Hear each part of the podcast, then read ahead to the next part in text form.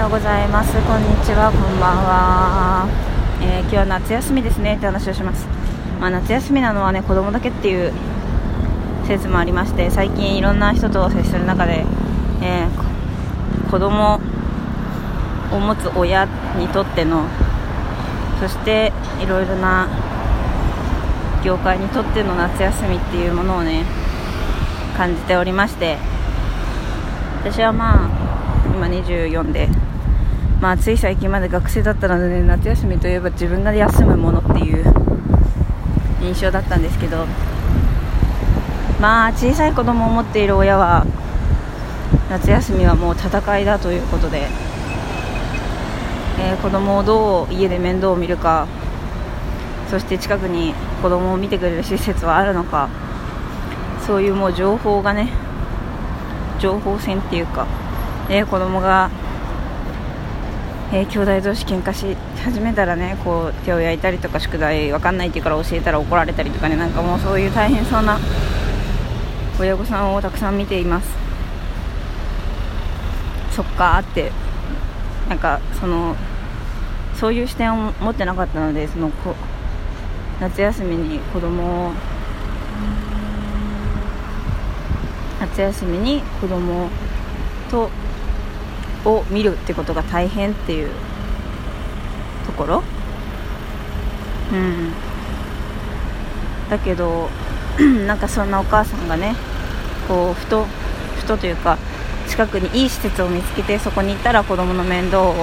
大人が見てくれてみたいなので実験させてくれてとかそういう情報一つですごく救われた気持ちになったりとかしているところも見たりしました。なのでまあそのもしね夏休み戦っている方がいたらちょっと調べてみるとか近くのそういう施設を。あとはまあ近所のね方と情報交換するとかそういうことでだいぶ楽になる方もいるかもしれません。えそして塾業界にとってはですね夏休みっていうのはまあ夏季講習ですね。夏季講習であそうそう夏期講習でもう一日中ずっとこう授業を毎日6時間とかね授業を受けてる子供もいますね。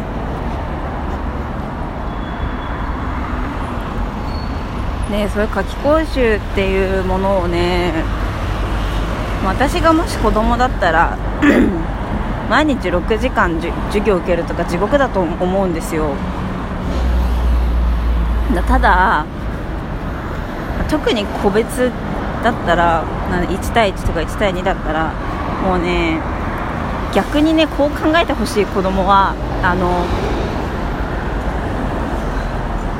いやマジで一日中勉強するってマジでその本人にとっては地獄かもしれんけど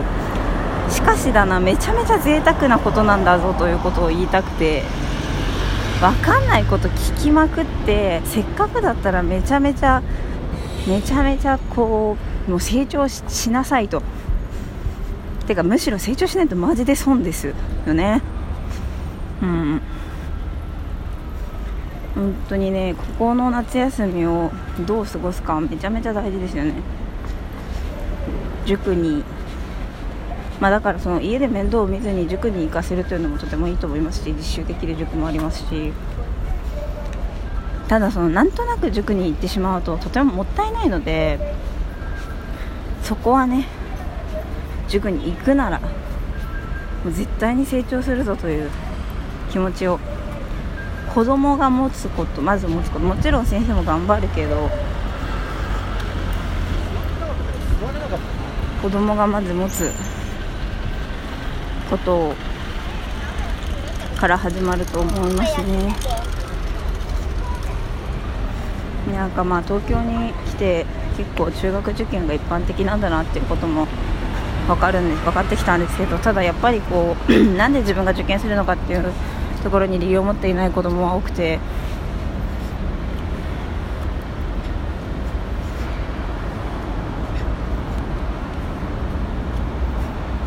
ね。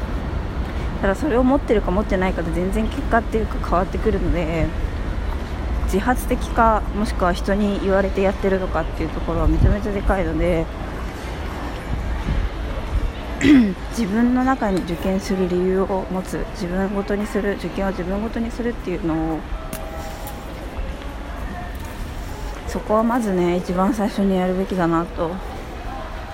思いますね。まあそんなこんなでですねもちろんその子供関係なく、えー、お盆休みとか夏休みとかっていう方もいらっしゃると思いますけど夏どう過ごすか。で私はどう過ごしたいかっていうとどうなんだろう。なんかいろいろその子供と関わる仕事なので子供の夏休みに合わせて忙しくななりがちなんですが。